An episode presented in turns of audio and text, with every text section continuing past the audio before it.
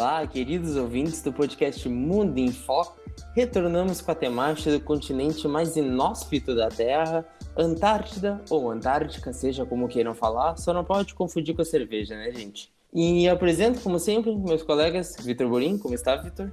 Tudo certo, Felipe. Temática que eu escolhi com todo orgulho e acho que vai ser bem interessante da gente comentar aí, até porque não se ouve muito na mídia, né? Falar sobre esse continente que é bastante interessante. Vitor, que está até com um pinguim para enfeitar o cenário aqui, pena que vocês não estão vendo. Tem que e... entrar no personagem, né? Como sempre. Nicolas, como está, Nicolas? Saudações, Felipe. Uma boa noite ao Vitor. Um alô especial para quem está nos ouvindo. Bom, para começar a introduzir essa temática, a Antártida ela é o quinto continente em extensão e o único do planeta sem nenhum tipo de divisão geopolítica. O continente e as ilhas que o circundam, eles percorrem mais ou menos uma área de aproximadamente 14 milhões de quilômetros quadrados, que é 1,6 vezes né, a área do Brasil. Isso corresponde a cerca de 10% da área continental terrestre. No inverno, com o congelamento do mar, a área chega a aproximadamente 22 milhões de quilômetros quadrados podendo pode-se dizer que, que ele é o continente dos superlativos, né? É o mais frio, é o mais seco, o mais ventoso, o mais remoto e o mais desconhecido e também preservado.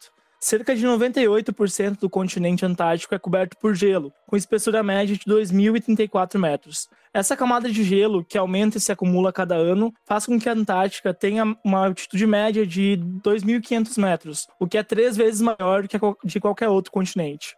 Todo esse gelo torna o continente o maior reservatório de água doce do planeta. São 25 milhões de quilômetros cúbicos, somando 90% do gelo que existe no mundo e 70 a 80% da água doce existente. Há especulações científicas que indicam que se todo esse gelo derretesse, elevaria em cerca de 60 metros o nível das marés, inundando grande parte da, da porção continental costeira de vários países. É, o Nicolas já apontou um dos, um dos riscos que pode ser matemática da Antártida, que é o aquecimento global, né? Eu acho que é um dos pontos que a gente acompanha muito com o degelo das geleiras. Mas é interessante também faltar esse ponto geopolítico, e creio que o Vitor trouxe o tratado, o qual garantiu a, a paz, vamos assim dizer, na Antártida. Isso, mas antes de comentar um pouco sobre o tratado, é interessante isso que o Nicolas trouxe sobre a questão do território mesmo, tamanho de território. Se a gente for olhar na, na projeção do mapa, parece que a Antártida é um continente enorme, né? Maior que os outros, mas na verdade é maior apenas que, o, que a Oceania.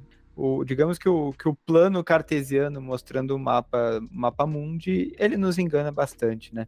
Mas então, foi lá nos anos de 1950 que começaram algumas discussões geopolíticas mais ferrenhas sobre o continente antártico. Poderia explorar aquele continente? Como é que funcionaria essa exploração? Quem é que mandava em determinadas áreas? Até porque alguns países europeus e, e sul-americanos, eles detinham, digamos, um controle sobre algumas ilhas do continente e então reivindicavam partes da Antártida para eles. É o caso da Argentina, do Chile, da Noruega, os Estados Unidos, né, com certeza, Inglaterra. Então, a partir dali começaram algumas discussões sobre o melhor modo de aproveitar o continente e de conseguir preservá-lo também. Enfim, o continente foi inicialmente utilizado apenas para investigação científica e assim segue até hoje. Entre os anos de 57 e 58, teve a realização do Ano Geofísico Internacional. Foi um ano bastante especial para a investigação científica no mundo inteiro. E um dos alvos deste, enfim, desta grande, deste grande evento, poderíamos chamar, foi o continente antártico. Então, entender o que, que havia lá, a biodiversidade daquele lugar, como era tão inóspito e que espécies que rondavam a região e tudo mais. Enfim, após o sucesso dessa empreitada científica, em 1959, alguns países se organizaram e discutiram em Washington a constituição do Tratado Antártico que entrou em vigência apenas em 1961 e desde lá regula as ações dos países no continente. Ele basicamente reuniu os países que reclamavam a posse de alguma certa porção continental da Antártica, os quais passaram a partir desse tratado a se comprometer na suspensão das suas pretensões imperialistas por um período indefinido, indeterminado, permitindo a liberdade de exploração científica do continente em um regime de cooperação internacional amplo, havendo entendimento da importância dessa região para a manutenção do clima global. Né? Isso, e muitos se pautou as discussões né, na questão tanto da ciência e do desenvolvimento científico, quanto do temor a um possível caos na região. Porque a gente está falando de uma época de Guerra Fria, em que Estados Unidos e União Soviética desenvolviam novas armas, enfim, novos equipamentos, e a Antártida era um possível lugar de testes desses armamentos. Tanto que no tratado, um dos principais, dois dos principais pontos do tratado além do compromisso com a ciência, é a não militarização da região. Então, até poderiam ter equipes de exército lá para fins de pesquisa científica, mas deveria ter um compromisso em não militarizar o local e também um compromisso, olha só, com a desnuclearização. Não poderia haver depósito de lixo radioativo, por exemplo, não poderiam haver testes de, enfim, qualquer tipo de armamento nuclear, e era uma possibilidade bastante real na época. E o Tratado Antártico, ele foi até simbólico para o período que ficou conhecido como a coexistência pacífica da Guerra Fria, porque foi um dos primeiros momentos em que Estados Unidos e União Soviética, naquele período, sentaram na mesma mesa para conversar. Foi um dos momentos em que, inclusive, o líder da União Soviética à época foi até Washington e discutiu questões do tratado, pleno ano de 1959 eu acho interessante a gente analisar que o tratado ele possui um regime jurídico que se estende a outros países. Além dos 12 membros constituintes, ele também postula sobre a possibilidade de que países terceiros se tornem partes constitutivas, de modo a realizarem atividades de pesquisa científica substancial nessa região e participarem ativamente do regimento desse continente, né? Com base nessa cláusula, então, o Brasil ele aderiu ao tratado em, em 1975. Para centralizar a sua atuação na região, foi criado o Programa Antártico Brasileiro, o ProAntar, cujas atividades no continente iniciaram em 1982, quando foi realizada a primeira Operação Antártica, a Operantar 1. Já em 1983, o Brasil ele foi elevado à categoria de membro consultivo pleno do Tratado da Antártica. Para ser um membro consultivo, é importante constar que os países devem ter uma estação praticamente permanente de pesquisa lá no continente. E essa é a situação hoje de 29 países. Há outros 24 que são membros não consultivos, mas que também participam das discussões, e muito do que pesa nesse, nesse status de consultivo ou não é isso, de manter uma estação, uma pesquisas frequentes, ter algum programa de pesquisa científica e desenvolvimento na região. E é interessante que o tratado, ao longo dos anos, ele foi incorporando novos elementos, além de novos países, né? Inclusive, ele, ele é aberto a todos os países que fazem parte da ONU. Mas, enfim, ele foi trazendo cada vez mais institucionalidade. Se criou basicamente um regime intergovernamental de controle sobre o continente, né? E havia uma validade nesse tratado, ele foi renovado. Hoje, se eu não me engano, a validade dele é até 2042. Então, ainda, claro, não estamos mais tão longe, né? 20 anos. Só que provavelmente vai haver uma renovação. Até porque as riquezas encontradas lá até agora, elas são não tão numerosas e difíceis de explorar, né, com a tecnologia atual. E parece que a situação posta hoje de paz, de equilíbrio científico na região é interessante para todos os países. É, é, as riquezas que se tem na Antártida, tanto as riquezas minerais quanto a própria questão de ter tanta água doce, ainda se torna muito, muito caro para os países que querem explorar aquela região. E realmente o Vitor trouxe essa, essa data que é o maior medo, eu acho, da exploração da Antártida, quando os países falam em futuro, é quando começar a entrar em faltar coisas, escassez no mundo, possa correr à Antártida para tentar salvar, ainda mais sendo o, o depósito de jogador, como o Nicolas já disse. É, e cabe citar que atualmente a comunidade científica ela se debruça sobre a região no intuito de minimizar o derretimento das calotas polares e compreender as mudanças climáticas e seus efeitos sobre o planeta Terra como um todo, uma vez que a Antártica é o principal regulador térmico que a gente tem.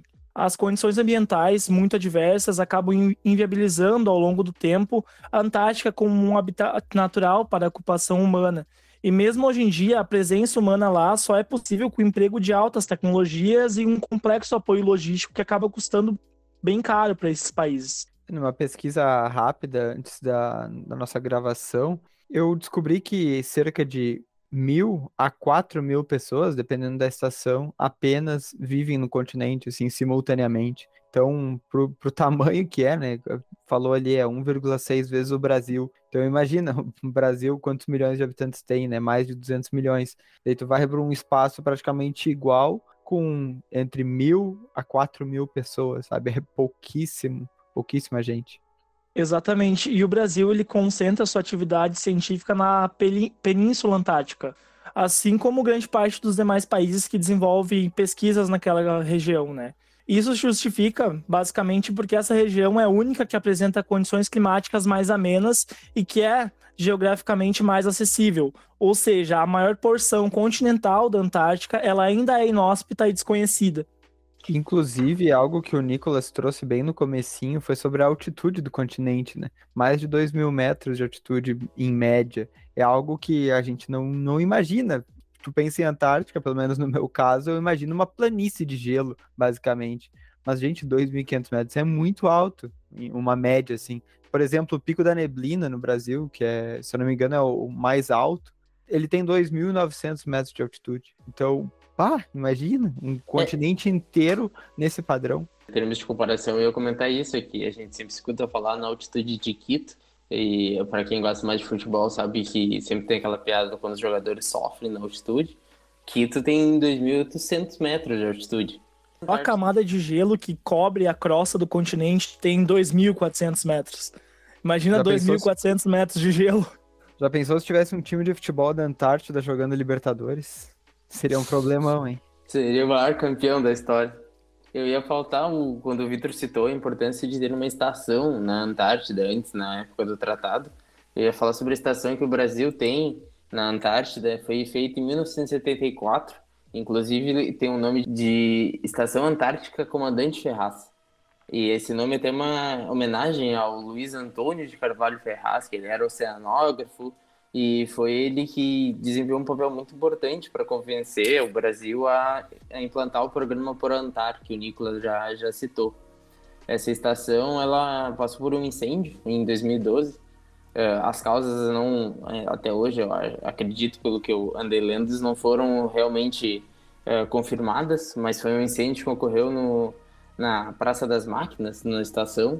Então pegou nos geradores de energia, ele se alastrou rapidamente houve dois óbitos na, na época e logo se iniciou um projeto para se construir um, uma nova estação, entrando novamente nessa importância dos países que são ativos na Antártida ter uma estação própria. Então a gente vai ver com certeza logo logo tendo uma nova estação e muito grande brasileira na Antártida, sendo que o Brasil é um dos países que tem mais pesquisadores ativos da Antártida. Né? Uma curiosidade bastante interessante sobre esse incêndio é que há pouco tempo teve o julgamento de quem poderia ter causado né, esse prejuízo de cerca de 24 milhões de reais para o Brasil. E teve um suboficial que, apesar de absolvido na primeira instância do Tribunal Militar, foi condenado em segunda instância por ser o culpado pelo incêndio. E recebeu a pena de dois anos de detenção em regime aberto. Então, eu não sabia disso, achei bem interessante. Eu ia comentar também da importância dessa estação para os estudos meteorológicos e que acabam impactando inclusive o agronegócio brasileiro, né? A gente tem uma estação meteorológica lá que acaba monitorando a movimentação de massas de ar polares que acabam afetando então a própria plantação e produção agrícola aqui no Brasil. Então, se a gente for analisar, basicamente a gente tem um interesse científico alinhado a um interesse econômico que acaba pautando a ação do Brasil lá na, na Antártica.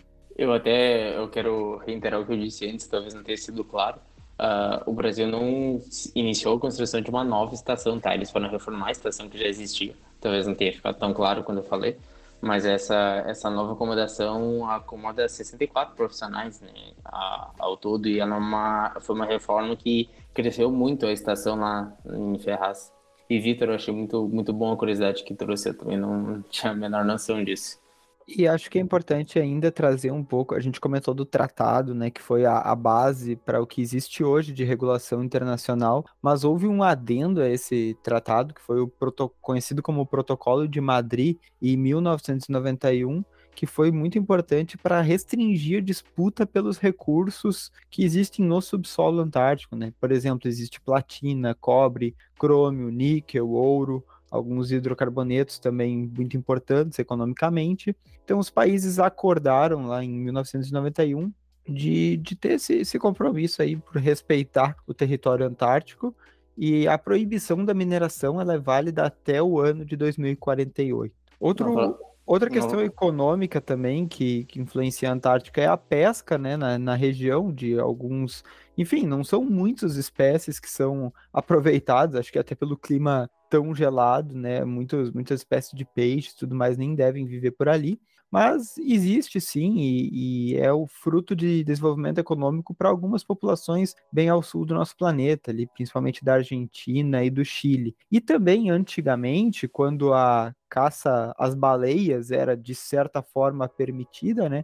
Ela acontecia, enfim, aos arredores da Antártica. Até por isso, a influência de países como Japão e Noruega nas disputas na região. Era isso que eu ia pautar rapidamente, Vitor. A Antártida, quando foi descoberta aquela região, ela se tornou muito, muito disseminada as informações pela necessidade do óleo da baleia que se usava antigamente para acender os lampiões, né? E realmente a caça aos animais ali aconteceu até a extinção quase de animais que hoje ainda residem na região. É importante também pautar isso, que a própria pesca de muitos animais na região da Antártida atualmente é proibida ou limitada né, pela legislação de muitos países. Além disso, a gente pode falar que existe um interesse, um interesse estratégico na região. O Estreito de Drake, que separa a Antártica do continente americano, constitui uma passagem crítica para a navegação militar e comercial.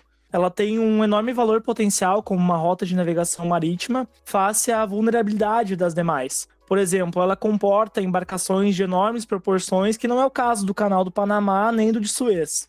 Outra questão econômica também a gente considera como importante para a economia de vários países e, e, vem crescendo até na região, apesar dos números ainda serem baixos, é o turismo.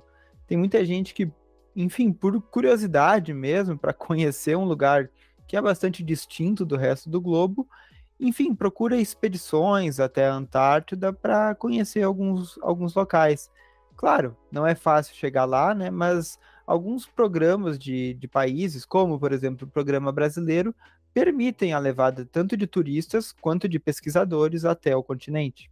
Exatamente. O programa Antártico brasileiro ele é gerido por uma parceria de múltiplos ministérios e agências e agências de fomento. Efetivamente, participam do Proantar os Ministérios das Relações Exteriores, da Defesa, da Ciência e Tecnologia, do Meio Ambiente, das Minas e Energia e o Conselho Nacional de Desenvolvimento Científico e Tecnológico, o CNPq. Ao CNPq, cabe o financiamento e a coordenação da execução das pesquisas realizadas por universidades e outras instituições, além da formação de pesquisadores com conhecimento sobre a Antártica.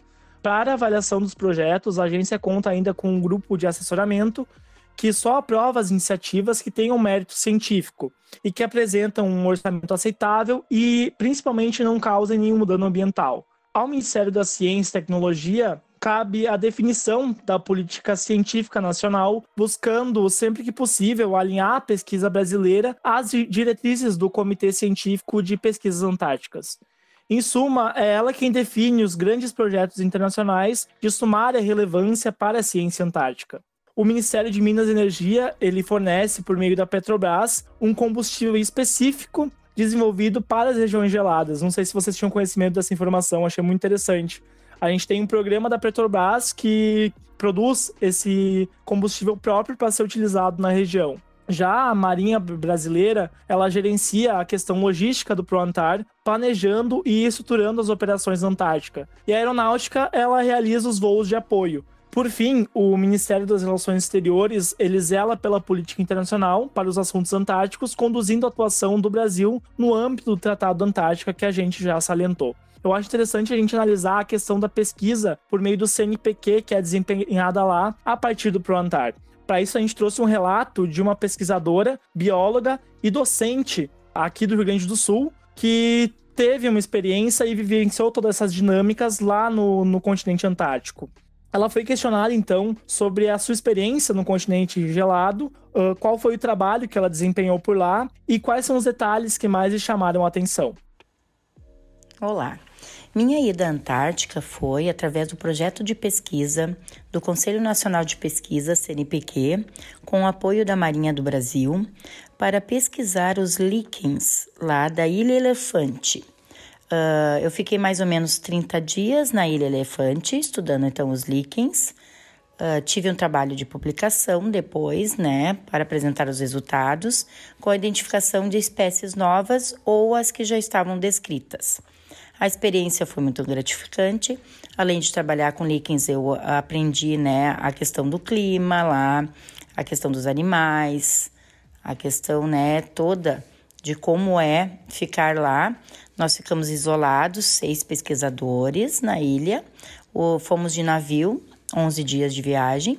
Chegando lá, a gente ficou então só pesquisando, mais ou menos nesses 30 dias.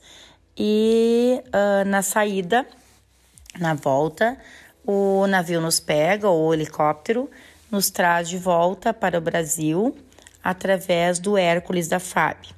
Né? Então, eu fui de uh, navio até lá, 11 dias. Na volta, a gente fica até Punta Arenas, no Chile. Pegamos o avião da Hércules e voltamos até Pelotas, então no Rio Grande do Sul. Então, com certeza, um aprendizado muito importante.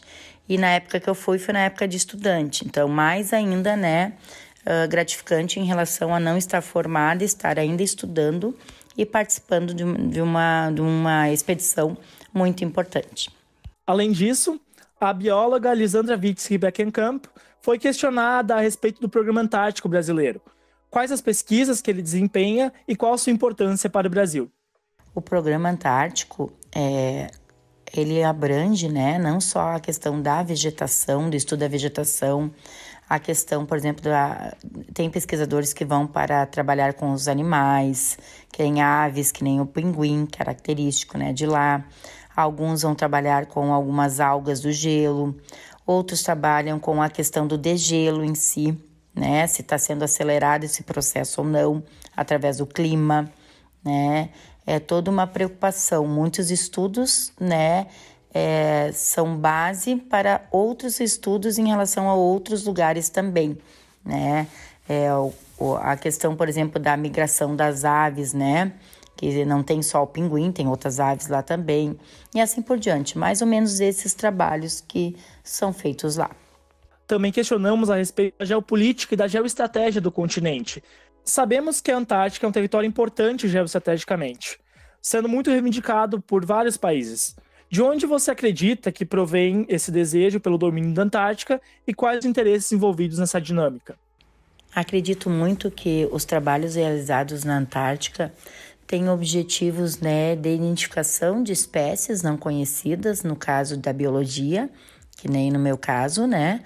mas também a questão de clima, né, de recursos naturais, né, há interesses, né, mesmo ainda sendo um lugar muito preservado, mas há interesses de fazer pesquisas para o conhecimento do que tem e de repente fazer comparações com outros países, outros lugares, né, de acordo com esses recursos que tem, com essas características. É importante, após o relato da professora, nós notarmos a, como é importante o investimento em pesquisas e como é importante a atuação do CNPq. Eu acredito que nós, como estudantes, como finalizando já a graduação, devemos deixar claro isso, importante que é o investimento de pesquisas para nós estudantes podermos, podermos vivenciar na prática e ter essas experiências práticas do que a gente simplesmente vê em sala de aula. Então, deixamos aqui a importância do investimento no CNPq para, para os estudantes. E isso tudo que o Nicolas falou e a contribuição ótima da professora nos mostra que a exploração da Antártida envolve né, várias vertentes e vários custos e a logística é complicada e necessita de certo investimento, né? Não é para qualquer país do mundo explorar, ninguém, não é todo mundo que consegue, né? Tem que se ter uma tecnologia específica para isso. E o Brasil é muito forte em questões de marítimas e de aviação também, né? O que fazem o país ter uma preponderância importante lá no continente. É bom a gente analisar os interesses do Brasil na Antártica.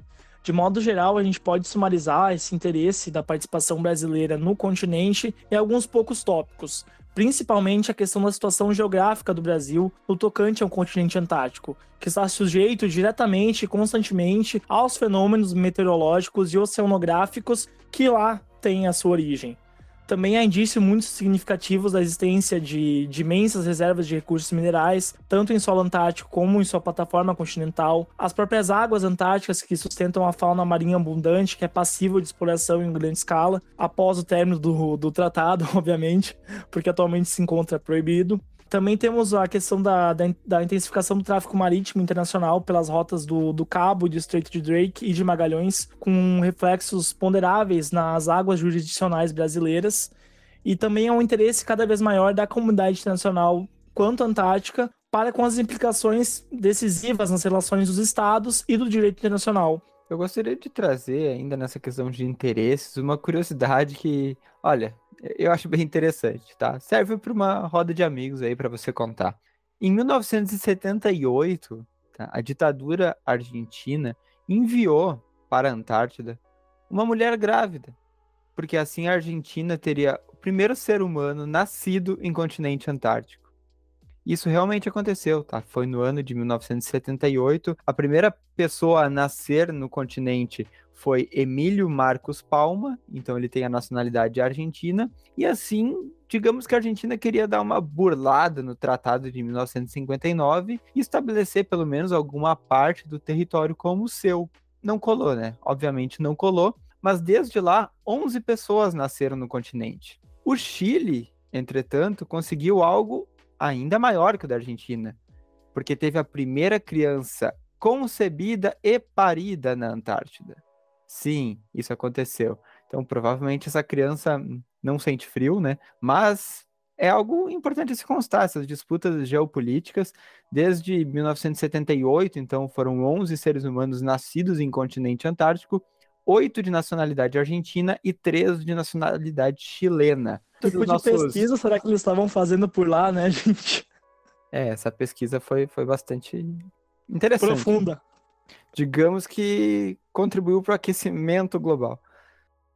Após essas curiosidades que o nosso colega Vitor trouxe, acho que enriqueceram muito o nosso debate hoje. Eu ressalto o risco que a população uh, humana leva para a Antártida. Já há pesquisas, inclusive um relatório publicado pela equipe da Universidade de Jena, na Alemanha, que alerta que o meio ambiente na Antártida corre riscos com a população que lá está vivendo, porque acaba se produzindo lixos, acabam uh, acumulando lixo e como há muita poluição feita também por óleo, há sim um problema genuíno de lixo na Antártida. E aí eu deixo o questionamento, como é que tu vai fazer essa contingência de, de lixo assim num país que é basicamente é um deserto de gelo? é um trabalho com certeza muito difícil dos pesquisadores também encontrar uma saída para isso. Essa pesquisa feita pela Universidade Alemã, ela pesquisou uma península de Fields precisamente, porque é um dos, um dos poucos locais da Antártida que não é tomado de gelo, que há solo, terra firme, vamos assim dizer, para conseguir conviver. E ali sim está se acumulando muito lixo que corre risco de piorar com o ecossistema da Antártida e pôr em risco toda a fauna e a flora que nós já apontamos hoje. Pois bem, levo para a conclusão do nosso episódio. Vitor, uma palavra, fique à vontade. É, na questão, enfim, da política internacional, gostaria de trazer a base da nossa discussão foi o Tratado Antártico, né? Essa constituição aí de, de vários países atingindo, atingindo determinados objetivos postos há mais de, de 60 anos atrás. Então é uma experiência, eu diria, de sucesso de uma tentativa de, de colocação de um direito internacional. Porque se a gente for olhar para os três eixos base do tratado, que eram o compromisso com a cooperação científica, a não militarização e a desnuclearização do local, isso foi atingido. Né? Até hoje a gente não vê o ambiente antártico sendo envolvido em muitas polêmicas internacionais, né? e parece estar num, num, controle, com vários países fazendo suas pesquisas. Todos os países signatários do tratado têm direito de investigar o que, que os outros estão pesquisando. Então, os Estados Unidos, por exemplo, tem uma equipe que está toda vez nas bases dos outros países lá, vendo o que estão fazendo, o que, que estão explorando. E o tratado permite a, a, participação de terceiros, como a organização do Greenpeace, que é muito, muito importante para a questão ambiental e tudo mais. Eu acho que é um exemplo de sucesso dos regimes internacionais. Né? Então, é um regime intergovernamental que, para o que ele foi criado, ele funciona muito bem. E ainda trazer uma indicação, foi uma leitura que eu fiz para esse episódio, que é o livro El Ártico e la Antártida en las Relaciones Internacionales, de Miriam Colacray. Ele foi produzido numa, numa obra da URGS, da Universidade aqui do Rio Grande do Sul, apesar de, de ser feito em espanhol, tá? Ela é uma pesquisadora, doutora em Relações Internacionais e é argentina.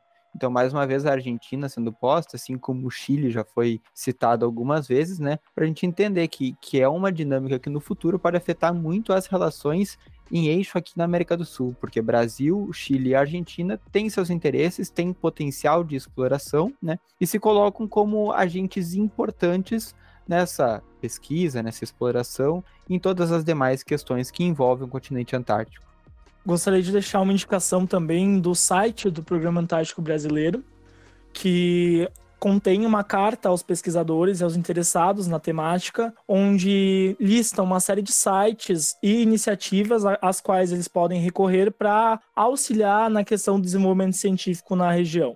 Também são importantes salientar a participação do, dos, da, da importância do CNPq, então, muitos projetos eles podem ser encaminhados para o grupo de assessoramento analisar e verificar se é viável, inclusive receber financiamento para executar uma pesquisa na região. Então, é importante a gente também uh, ressaltar o papel do governo nacional e do Ministério da, da, da Ciência e da Tecnologia nesse sentido de, de amparar o, o escopo científico nacional. Bom, eu concluo deixando claro a importância da pesquisa na Antártida, o uso da Antártida para a ciência, mas também o cuidado que o ser humano deve ter com um território que pode ser tão frágil futuramente pela própria exploração humana. E agora o momento que todos esperam no nosso episódio, o qual eu apresento a tela com o nosso sorteio. Número 1, um, fica fácil. Bom, gente, eu ando lendo e muito curioso, porque eu acho que essa é uma temática que pode ser aplicado em muitos caminhos, em muitas formas. Então eu trago para o nosso próximo episódio a temática de países falidos.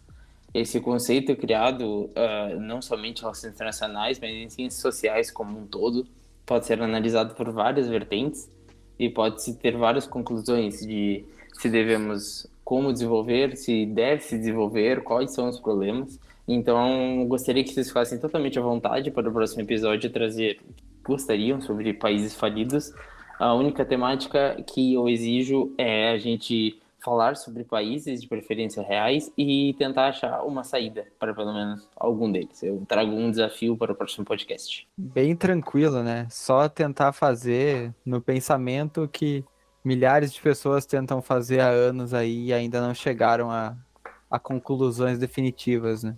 Situação triste fazer... de vários locais vai me fazer vasculhar o material da aula de desenvolvimento socioeconômico para achar uma teoria que elucide tudo isso que acontece por lá, né? É, eu quero espalhar o conceito de países falidos e espalhar se é possível, nem que seja utopicamente, nós analisando, criar uma hipótese de solução. É, se eu tiver a resposta, eu passo a solução para alguém super rico fazer e eu não estarei no próximo episódio, já aviso. Né? Sumirei e realizarei o sonho da população da Somália ou do Haiti. E ganhará o Prêmio Nobel da Paz, né? Eu peço 10% do lucro desse projeto por ter plantado a semente. Agradeço aos ouvintes que chegaram até o fim do nosso episódio. Vá no nosso Instagram, arroba Mundo em Foco Podcast onde estamos sempre atualizando, estamos sempre abertos a diálogo e compartilhe esse episódio. Compartilhe com seus amigos, com a sua família, com aquela pessoa curiosa de RI ou só aquela pessoa irritante que merece em ser mais inteligente na vida. Manda para aquele pessoal que você conhece, que mora lá na Antártida, que vai gostar de ouvir a gente falar deles, né? Deve ter bastante gente. É isso, gente. Nicolas, uma última palavra. Valeu, galera. Muito obrigado por mais um episódio. Curti demais. Falou! Valeu, valeu, Vitor. Valeu os ouvintes e fiquem ligados. A qualquer momento pode ser um novo podcast Mundo em Foco. Valeu.